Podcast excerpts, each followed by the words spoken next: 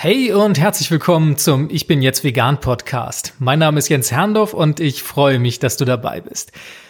Ja, wenn du dich gewundert haben solltest, warum die Titelmelodie heute nicht vor diesem Podcast läuft, dann hat es einen ganz besonderen Grund, denn dies ist eine Premiere. Ich werde dieses Jahr mit einer Doppelfolge für dich starten. Das heißt, heute gibt es die erste Folge von zweien, die ich mit Lisa Albrecht zusammen aufgenommen habe von der grün-veganen Sprechstunde.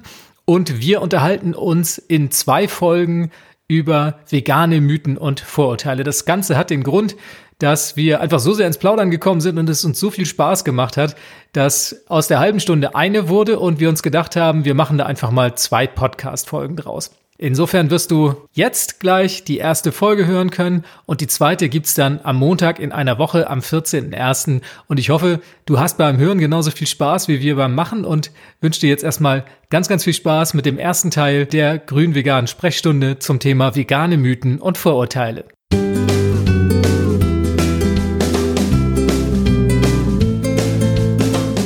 Bin jetzt vegan, dein Podcast für ein gesundes, nachhaltiges und glückliches Leben.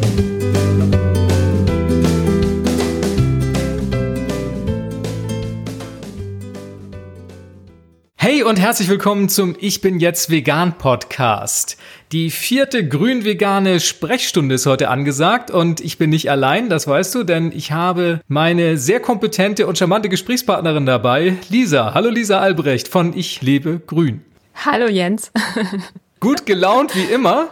Wobei unser Thema heute auch vielleicht Anlass zum Lachen bietet, denn wir wollen uns um vegane Mythen und Vorurteile kümmern. Ja, ich habe schon meine Karotten dabei. Sehr gut. Ich habe mir einen Teller mit Gras hingestellt. Ich habe es den Kühen entrissen, die sich beschwert haben. Die Empörung war groß, aber ich habe jetzt was zu essen auf dem Tisch. Nein, im Ernst. Also, Anlass der ganzen Geschichte ist natürlich, dass jeder Veganer kennt es, man immer wieder mit merkwürdigen Sprüchen mit Vorurteilen konfrontiert wird. Und ich war mal neugierig, wollte wissen, wie sieht es bei euch aus und habe eine Umfrage gestartet auf Facebook und habe mal gefragt, so was sind denn eigentlich so die Dinge, die euch so im Alltag begegnen und welche veganen Vorurteile tauchen immer wieder auf. Also so als Beispiel, vegan ist langweilig und einseitig oder vegane Ernährung ist teuer. Veganer sind schwach und unsportlich. Das waren so Klassiker, die ich vorgegeben habe. Und es gab darauf eine immense Anzahl von Kommentaren. Und die haben Lisa und ich jetzt einfach mal ein bisschen komprimiert, zusammengestellt. Und wir haben für euch sozusagen die zehn essentiellen und häufigsten veganen Mythen und Vorurteile zusammengesucht. Und ich würde sagen, wir starten einfach mal mit Vorurteil Nummer eins. Wobei wir sagen wollen, Lisa, es ist kein Ranking, ne? Nee, es ist kein Ranking. Das sind einfach nur schöne Vorurteile, die wir uns jetzt genauer angucken. Richtig. Möchtest du anfangen?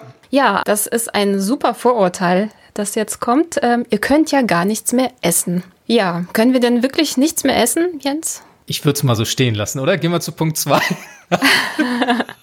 Nein, also ich muss sagen, und da komme ich mir immer so ein bisschen komisch vor und ich werde da auch immer sehr eigenartig angesehen.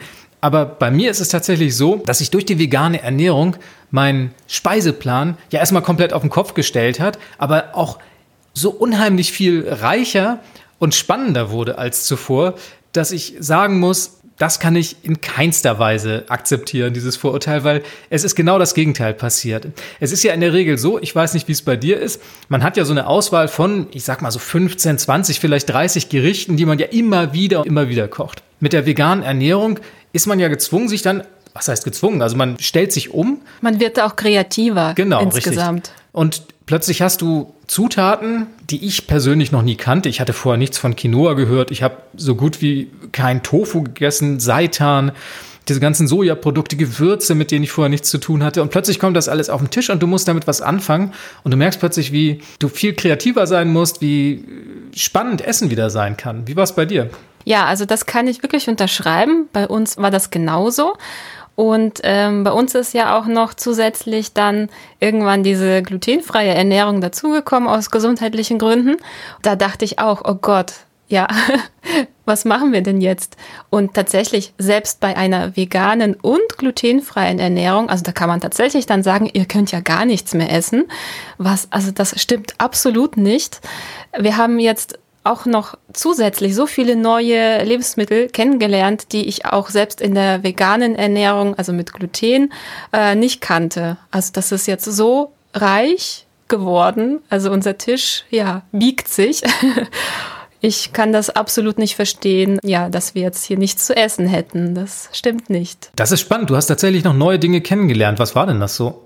Ähm, das sind so diese Pseudogetreide, ja, also wie Buchweizen zum Beispiel, was bei uns jetzt, ja, jetzt nicht täglich, aber schon mehrmals in der Woche gibt. Also man backt ja auch ganz anders glutenfrei und da kommen auch Flohsamenschalen dazu und da muss man einfach nochmal so intensiver experimentieren, wie man eben so bestimmte Konsistenz hinbekommt. Und entsprechend, ja, nimmt man dann noch andere Dinge, die man so vielleicht nicht nehmen würde. Hirse ist bei uns viel im Einsatz, Buchweizen und ja, natürlich Amaranth, was ich auch nicht so, ja, gerne und auch so grundsätzlich nicht gegessen habe. Das ist bei uns jetzt, ja, viel da. Man, äh, stellt sich um und dann plötzlich merkt man, es gibt ja doch so viel anderes noch. Und es gibt so viele inspirierende Kochbücher, so viele tolle Blogs, wo man sich immer wieder Anregungen und neue Rezepte holen kann. Ich glaube, die Ideen und die Varianten, die werden einem nicht ausgehen, was eine vegane und dann, wie du sagst, sogar eine glutenfreie Ernährung anbelangt. Ich glaube, da sind wir heutzutage so gut aufgestellt, dass wir dieses Vorurteil einfach mal so wegwischen können. Bist du dabei? Ganz genau. Ja. Gut, dann erlaube ich mir zu einem meiner nächsten Lieblingsvorurteile überzugehen.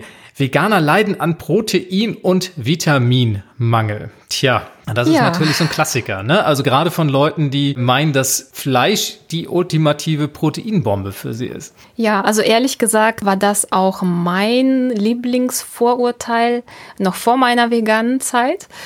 Ich dachte, also jetzt weniger mit Protein, weil ich jetzt auch nicht so an Muskelaufbau interessiert bin. Das war jetzt nicht so mein Thema. Aber ich hatte wirklich Angst, dass ich irgendwie ähm, ja zu wenig Vitamine oder Mineralstoffe bekommen könnte. Das ist einfach nur, weil man einfach noch nicht weiß, dass das ja nicht stimmt. Das Spannende ist ja auch, dass zum einen der Proteinbedarf immer bei weitem überschätzt wird. Also man geht von 0,8 Gramm pro Kilogramm Körpergewicht bei einer normal tätigen Person aus. Intensive Sportler brauchen dann entsprechend mehr, aber das ist tatsächlich keine so große Menge. Und ich habe mich neulich mit dem Extremradsportler Ben Urbanke unterhalten, den kennen vielleicht auch einige von euch, weil er auch Veganer ist und auch ein spannendes Buch geschrieben hat. Be Faster Go Vegan heißt es. Und der hat einen ganz interessanten Aspekt aufgebracht, den ich bis dahin auch noch nicht so kannte, denn er sagte, entscheidend ist auch die biologische Wertigkeit. Und die gibt an, wie viel Gramm körpereigenes Eiweiß aus 100 Gramm Nahrungseiweiß effektiv auch gebildet werden können. Und da hat man als Bezugsgröße irgendwann mal das Vollei herangezogen und gesagt, das ist die Referenz und das sind 100 Prozent. Wenn man jetzt beispielsweise Rindfleisch dazu in Relation setzt, dann hat das eine biologische Wertigkeit von, ich glaube, 84 Andererseits, wenn man sich Sojaprodukte ansieht, Bohnen, Hülsenfrüchte, Nüsse, Getreide, die haben alle auch eine extrem hohe Wertigkeit, also sind vom Körper dann extrem gut auch aufzunehmen. Und insofern brauchen wir da effektiv kein Fleisch. Also den Mythos kann man auch hoffentlich mal dauerhaft beiseite schieben. Und ja, Vitaminmangel, ich glaube, wenn man ausreichend Gemüse und Obst isst, da sind so viele Vitamine und Mineralstoffe enthalten, wie du sagst. Ich glaube, es ist schwer, da wirklich auf einen Mangel zuzusteuern. Oder hast du das irgendwo mal erlebt im Umfeld? Gibt es sowas? Mm, nicht direkt, nein. Vielleicht jetzt meine persönliche Erfahrung. Ich hatte zum Beispiel als Kind immer Eisenmangel. Ja, vielleicht nicht immer, aber immer wieder. Und auch dann später. Also das war so mein ja mein Problempunkt. Und interessanterweise, also da war, habe ich noch alles gegessen und seit ich mich vegan ernähre, habe ich das nicht mehr. Weil es wird ja auch gerne gesagt, dass Veganer einen Eisenmangel haben, aber das stimmt so nicht und ich habe es sogar in den Griff bekommen, ja, ohne tierische Produkte. Scheinbar ähm, nehme ich das jetzt besser auf. Ich weiß jetzt nicht, warum genau, auf jeden Fall funktioniert es deutlich besser. Ja, und so grundsätzlich ähm, habe ich auch so den Eindruck, dass ähm, ja Menschen, die sich vegan ernähren, dass die sich schon ja stärker mit dem ja mit dem Thema äh, Ernährung auseinandergesetzt haben und sie ähm, essen auch bewusster und dadurch und auch automatisch mehr Obst und Gemüse. Und das führt dann auch wieder dazu, dass man mehr Vitamine ja zu sich nimmt. Natürlich gibt es auch immer Ausnahmen. Also vegan essen muss nicht unbedingt ja gesund sein, wenn man das falsch macht. Ganz genau. Und da natürlich auch wieder unser klassischer Tipp, den haben wir, glaube ich, bisher in jeder Sendung gebracht. Also zum einen müssen wir natürlich nochmal darauf hinweisen, dass wir keine Mediziner sind. Alles, was wir hier sagen, sind einfach persönliche Erfahrungen. Und du berätst dich bitte, wenn du irgendwelche einschneidenden Änderungen in deiner Lebensweise vornimmst mit deinem Arzt oder einem entsprechend geschulten Heilpraktiker, der dich dabei begleitet. Ja, der Tipp, der immer wieder von uns kommt, ist, macht eine Blutuntersuchung, lasst einfach diese Werte checken. Dann habt ihr Zahlen, dann habt ihr Referenzwerte und dann weiß man, woran man ist und braucht sich da keine Sorgen zu machen. Ich kann aus eigener Erfahrung sagen, dass meine Blutwerte top sind. Ich muss jetzt im Januar, Februar mal wieder hin, dann werde ich euch auf dem Laufenden halten. Und insofern trifft dieses Vorurteil zumindest auf mich nicht zu. Vielleicht muss man noch dazu sagen, dass ähm, ja mit dem Vitamin B12, dass das ein bisschen schwieriger ist, beziehungsweise das Thema werden wir ja noch später haben. Deswegen will ich jetzt gar nicht so viel dazu sagen. Also da sollte man einfach auf B12 achten als Veganer. Aber das machen wir ja gleich noch das Thema. Da kommen wir gleich noch zu. Aber erstmal widmen wir uns dem tollen Thema Ersatzprodukte, Lisa. Ja, sehr gerne. Warum bauen Veganer alles in Wurstform nach, wenn sie doch gar keine Wurst mögen? Keine so dumme Frage, ne? ja, eine sehr interessante Frage.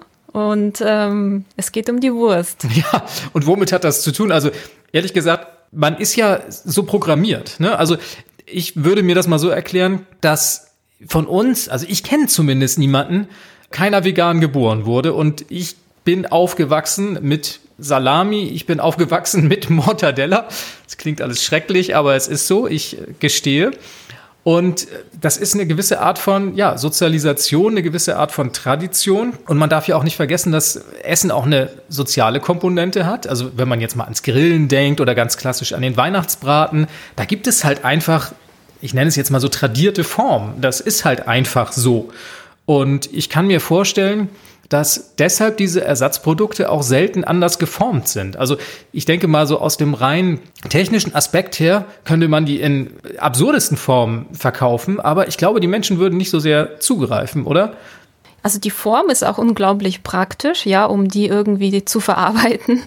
Vielleicht ist das auch so, ähm, ich meine, wenn man sich jetzt den Menschen anguckt, der hat ja auch überall wurstähnliche Formen. Es klingt jetzt vielleicht total blöd, aber diese Form hat ja an sich nichts mit der Wurst zu tun, ja, sondern erstmal ein, es ist ein längliches Objekt und es ist einfach herzustellen, ja. Deswegen äh, wird wahrscheinlich auch viel in dieser Form gemacht.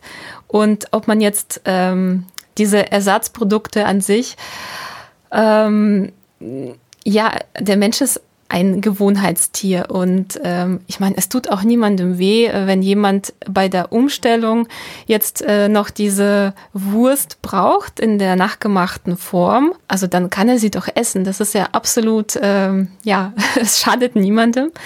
Und ja, wenn das hilft, äh, sich bei, ja, umzugewöhnen, überhaupt erstmal auch, auch auf einen anderen Geschmack zu kommen und so weiter, dann ist doch alles wunderbar. Vielleicht noch, wie wir das jetzt machen. Wir essen keine Ersatzprodukte mehr, also schon lange nicht mehr. Wir kaufen keine nachgemachte Wurst mehr, weil also zum einen, weil da Gluten drin ist, ja. Das ist bei uns dann irgendwann weggefallen einfach und ich kenne keine einzige Wurst ohne, leider. Sonst würde ich vielleicht ab und zu eine kaufen. Und äh, was wir essen, ist jetzt Tofu. Und wenn ich was selber mache, dann sind das eher so Bratlinge. Ich finde dann diese Form, wo man dann so mit den Händen einfach formt und in die Pfanne macht, ne, das funktioniert gut. Aus praktischen Gründen. Also ich glaube, das ist, hat was mit der Umstellung und der, den praktischen Gründen ja, zu tun. Kleine Anekdote noch. Es gibt in Schweden, wer mal da war, weiß es, Marmelade in Wurstform. Das sind so, ich glaube, so 500 Gramm Packs, die sind in so einer Plastikwurst verpackt. Also es sind so bunte Würste, in denen Marmelade ist. Also nur mal so viel zu dem Thema. Da muss jetzt auch nicht immer unbedingt Fleischersatzprodukt drin sein. Also die Skandinavier sind da durchaus auch etwas kreativer. Und ich bin leider tatsächlich noch nicht ganz so weit wie du, Lisa. Mir schmeckt immer noch der vegane Käse von Simply V sehr, sehr gut. Ja gut, das ist aber keine Wurst. Es ist keine Wurst, aber wenn wir beim Thema Ersatzprodukte sind, äh, da komme ich noch nicht von weg. Und ja, wie du sagtest, ne, also ich glaube, es ist auch so eine Entwicklung. Wir haben zu Anfang auch eher mal zugegriffen und ich glaube, man hat so ein bisschen ja diesen Beilagenbedarf, nenne ich das jetzt mal, ne, dass noch irgendwas neben mm. dem Pflanzlichen auf dem Teller liegt und da können, glaube ich, Ersatzprodukte ein guter Schritt sein, erstmal sich diesen Weg so ein bisschen zu erleichtern. Aber aus Erfahrung kann ich sagen, das lässt auch stark nach. Und die Frage oder beziehungsweise das Vorurteil zielt ja darauf ab, dass Veganer fast nur oder nur Ersatzprodukte essen. Und da muss ich sagen, kenne ich tatsächlich niemanden. Und ich glaube, da würde auch niemand mit glücklich werden. Nee, ich kenne auch niemanden. Ja, ich muss gestehen, wir haben den Käse auch, aber auch nicht so oft. Den kriegen wir von meinem Schwiegerpapa geschenkt. Ah, guter Schwiegerpapa. Selbst, äh, ja, gucke ich manchmal und denkst, ah, der ist ja auch schon recht teuer.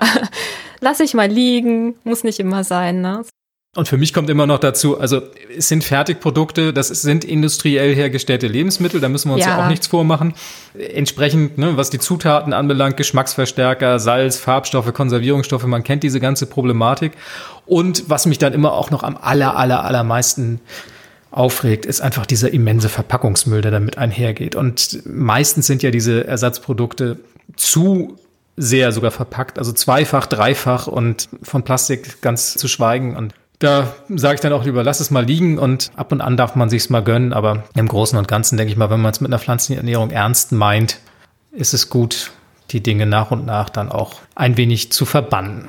So, und jetzt kommen wir zu dem Thema, das du gerade schon angesprochen hast. Vitamin B12. Und ein Vorurteil, das aufkam und auch mehrfach in den Kommentaren zu diesem Facebook-Post, zu dem ich übrigens auch noch verlinken werde, genannt wurde, war, dass vegane Ernährung ja unnatürlich sein muss oder müsste, weil man Vitamin B12 braucht. Und wenn die Natur sich gedacht hätte, dass wir vegan leben könnten, dann bräuchten wir nichts supplementieren.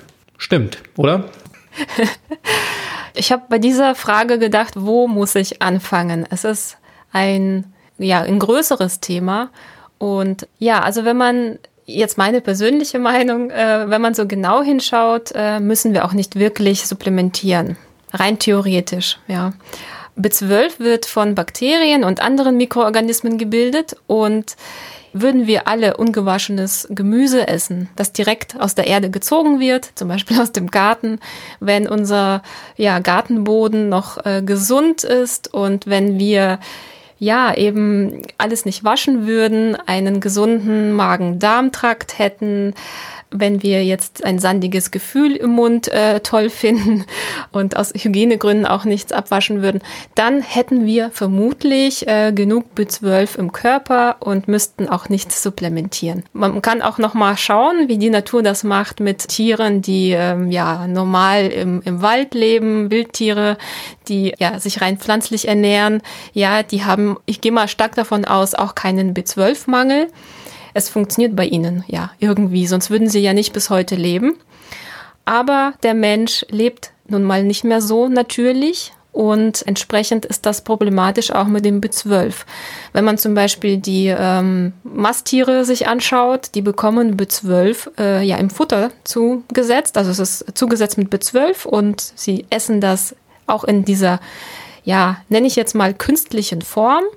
Und warum diesen Umweg machen, wenn wir das auch so ja einfach zu uns nehmen können.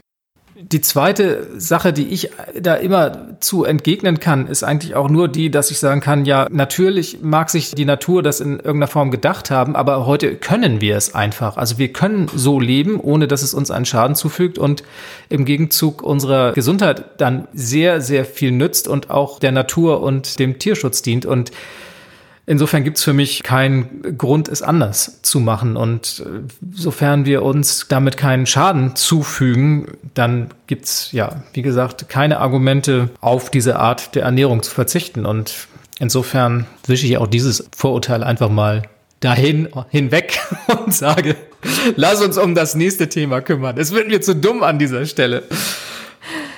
Ja, gerne. Nein, also du hast ja vollkommen recht. Also ich finde, man sollte solche Themen ja auch ernst nehmen. Also es geht ja auch darum, dass man ja nicht nur damit konfrontiert wird, weil Menschen sich unbedingt mit uns streiten wollen, sondern viele sind ja auch ernsthaft interessiert und haben ernstzunehmende Sorgen. Und dann, denke ich mal, sollte man darauf auch kompetent antworten. Und die nächste Sorge ist eine, die viele Menschen auch tatsächlich umtreibt und möglicherweise auch davon abhält, vegan zu werden. Ja, vegan leben ist teuer, kompliziert und extrem anstrengend. Ja, habe ich auch gedacht früher. Ehrlich. Habe ich nicht gedacht. Nee? Okay. nee, gar nicht. Ich muss eh sagen, dass so einige Vorurteile, so nach dem Motto, ihr könnt ja gar nichts mehr essen und vegan ist teuer und kompliziert und so, das äh, schwirrte durchaus in meinem Kopf rum früher. Also mhm. Also insofern habe ich auch ganz viel Verständnis für viele dieser Fragen. Also es ist meistens auch eine Frage, wie sie vorgebracht werden, aber Grundsätzlich teilen kann ich diese Bedenken. Und ja, vegan ist teuer, kompliziert und anstrengend. Heute weiß ich, dass es anders ist. Ich habe es tatsächlich mal ausgerechnet. Wir leben nicht teuer.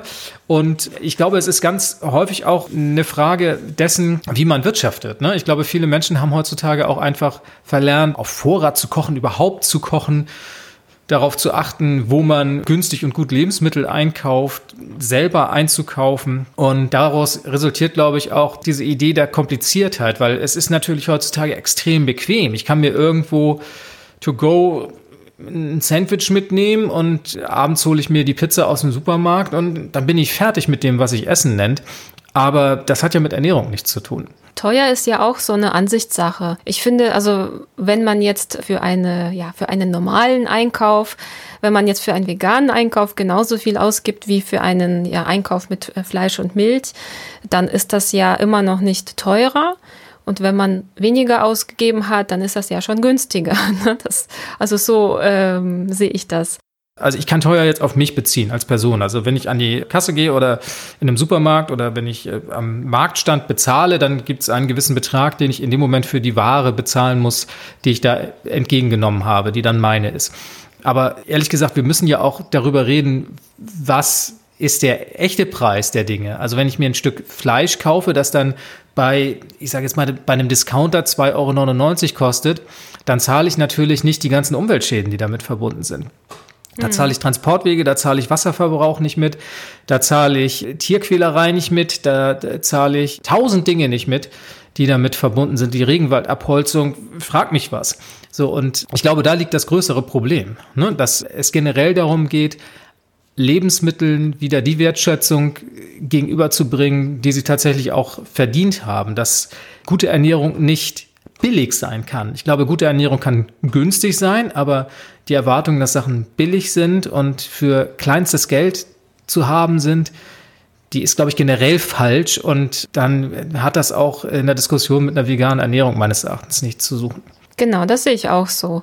Ich finde, dass ähm, gute Lebensmittel haben auch einen Preis.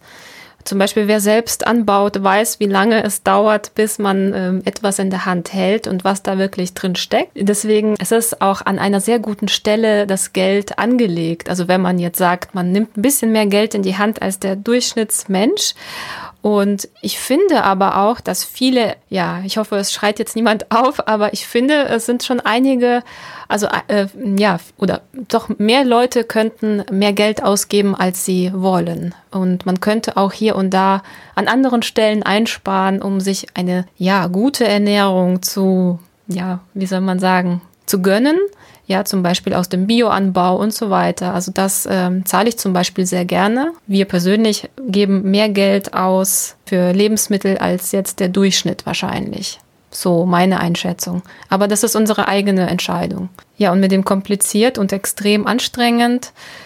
Ja, ich finde, ähm, nichts ist kompliziert, wenn man motiviert ist man kann ja auch ähm, langsam anfangen. Man muss ja nicht alles auf einmal machen, dann wird es auch wirklich kompliziert. Aber heute gibt es auch so viele Anleitungen und man kann ja einfach reinschnuppern und das eine Rezept oder äh, ausprobieren und nach und nach ja auf den Geschmack kommen. Das muss nicht kompliziert sein. Nein, und ich glaube, es ist auch eine Frage der Einstellung, ob man es jetzt als eine spannende Herausforderung empfindet oder als etwas, was einen von vornherein stresst. Und wenn man das ja als einen spannenden Weg empfindet, als etwas, das einen auch bereichert, dann glaube ich, findet man es auch nicht als kompliziert. Und wie du sagst, es gibt tolle vegane Kochbücher, die es einem sehr, sehr einfach machen, auch mit kleinem Geld zu kochen. Und sofern man dann diese Eingewöhnungsphase überwunden hat und sich so seine Informationen zusammengesucht hat, dann finde ich, wird es sogar einfacher. Also ich stelle fest, dass ich halt im Supermarkt nur noch ganz bestimmte Ecken ansteuere und alles andere einfach außen vor lasse, weil ich die Dinge nicht brauche. Ich muss da einfach nicht mehr gucken. Ich muss da keine Zeit verbringen. Ich muss mich nicht durch irgendwelche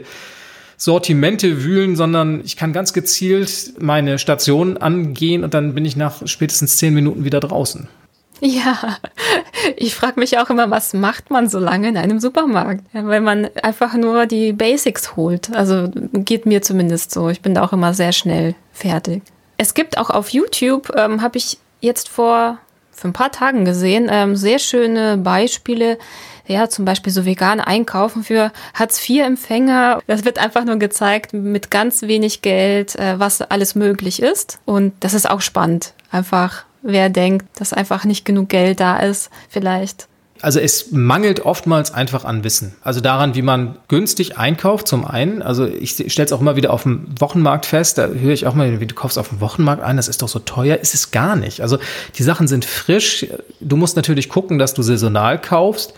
Und wenn du die dann zubereitest und tatsächlich dann für die gesamte Woche oder für einen Großteil der Woche schon auf dem Wochenmarkt einkaufen kannst und dann auch teilweise vorkochst oder das einigermaßen clever planst, dann ist das tatsächlich kein teures Vergnügen und gesünder kann es dann auch nicht sein. Klar, wenn man jetzt immer nur Ersatzprodukte kauft, ich finde, das geht dann schon ins Geld. Aber wenn man viel auch selbst frisch macht, dann ist das gar nicht so teuer man muss schon bereit sein, Bequemlichkeit aufzugeben. Ne? Das gehört auf jeden Fall dazu, finde ich. Genau, das ist die Voraussetzung. Gut, und jetzt predigen wir hier so schön und ich würde sagen, dann widmen wir uns mal hier als hohe Priester des veganen Lebens dem nächsten Thema. Ja, vegan sein ist eine Ersatzreligion für die obere Mittelschicht. Amen. Ja, das sitzt erstmal. Oh, ich weiß nicht. Ich habe echt überlegt, ja. Was soll ich da sagen? Ich kann, ich kann verstehen, wo es herkommt. Also ich glaube einfach, es liegt daran, weil das so emotional ist. Und äh, mhm. das triggert ja sofort was in einem. Ne? Also ja. bei mir ist es auch, hat es auch ganz viel damit zu tun, dass ich anderen Menschen zeigen möchte, hey, siehst du es nicht? Ne? Also es ist gut für dich. Dann lass dich doch darauf ein. Und ich möchte ja nichts Böses, ich möchte ja nichts wegnehmen. Ganz im Gegenteil, ich möchte, dass es dir gut geht. Ich möchte, dass du ein gutes Leben führst, dass du gesund bist, dass du für die Umwelt was tust. Und dann ist das natürlich gleich so ein bisschen, ja, aufgeladen. Ne?